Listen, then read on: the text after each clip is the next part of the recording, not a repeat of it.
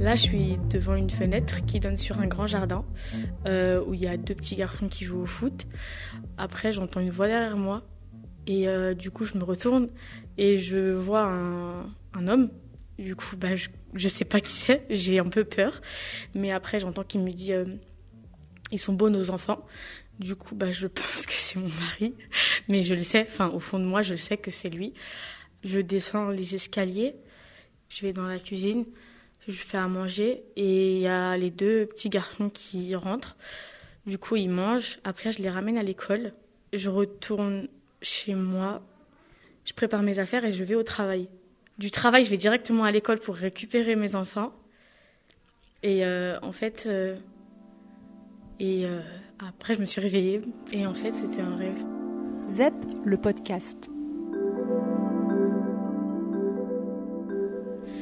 En fait, euh, en me réveillant, euh, on va dire, j'étais un peu choquée du rêve que j'avais fait, vu que c'était la première fois que j'avais fait ce rêve.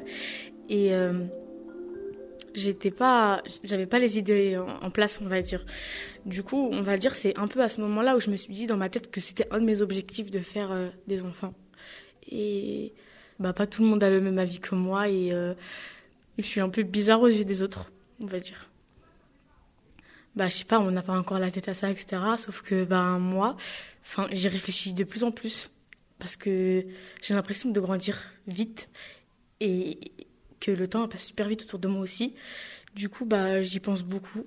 Mais je sais pas, on va dire, c'est un peu gravé dans mon cerveau et ça veut pas partir. Je voulais parler sur la non-binarité et euh, mon expérience personnelle par rapport à ça et euh, pourquoi je suis euh, venue à dire que je me considère comme non-binaire. La non-binarité, c'est euh, qu'on ne se considère pas euh, du genre euh, féminin mais non plus euh, masculin. Donc on enlève ces genres-là et on se retrouve dans la non-binarité. J'aimerais juste avoir plus de liberté dans, par exemple, mon style vestimentaire et me sentir plus confortable. C'est-à-dire que si jamais un jour je veux porter une robe, il n'y a pas de problème, mais si jamais je veux porter quelque chose de plus masculin ou euh, acheter mes vêtements dans des rayons masculins, bah, je le ferai. Mais euh, je pense aussi que ça pose pas problème euh, dans ma famille.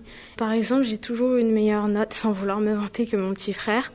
Et donc du coup, je pense que c'est pour ça qu'il me voit, il me voit dans un plus grand futur, c'est-à-dire qu'il m'imagine comme, je sais pas moi, faire de longues études. J'ai un peu montré mes preuves. Donc euh, c'est pour ça qu'il me propose plus de possibilités pour mon futur, ce genre de choses. Parce que normalement, dans mon pays, il n'y a que les hommes qui font euh, de longues études. Les femmes, normalement, elles se marient, puis elles ont des enfants, et puis elles s'occupent d'eux. Euh, désolée pour mes mots, mais je trouve que c'est dégueulasse. Que c'est affreux de euh, priver euh, de liberté, de, la liberté de quelqu'un de faire ce qu'il veut, et euh, aussi sa jeunesse juste à cause de son genre.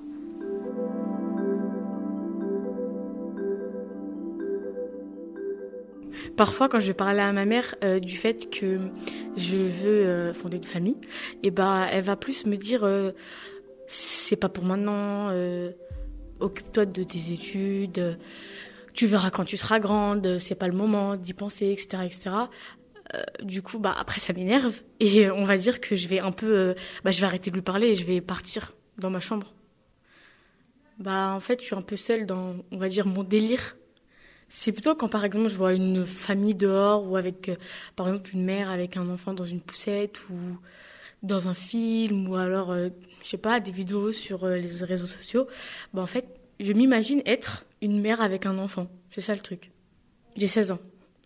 Et euh, dans la société, on va dire euh, d'être maman à 16 ans, c'est un peu c'est un peu mal vu, c'est un peu bizarre. Par exemple, une fille aussi jeune euh, que moi, avec une poussette, les gens ils vont se dire qu'est-ce que c'est, etc. Mais je pense que si par exemple on aurait, j'aurais grandi dans une société qui serait tout le contraire, où les femmes jeunes peuvent avoir des enfants à partir de, on va dire, à mon âge, euh, je pense que peut-être là ma mère aurait pas dit euh, c'est pas le moment d'y penser ou euh, un truc comme ça.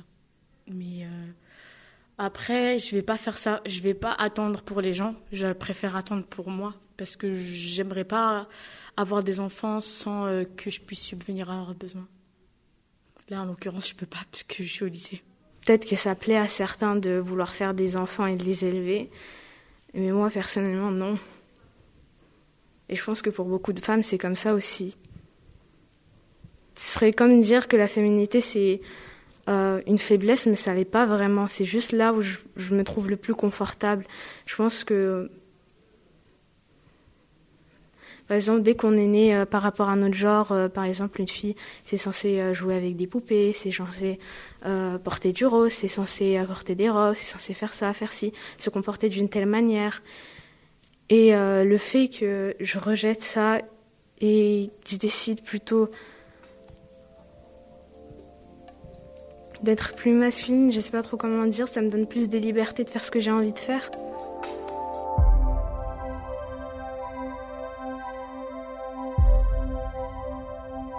zep.media.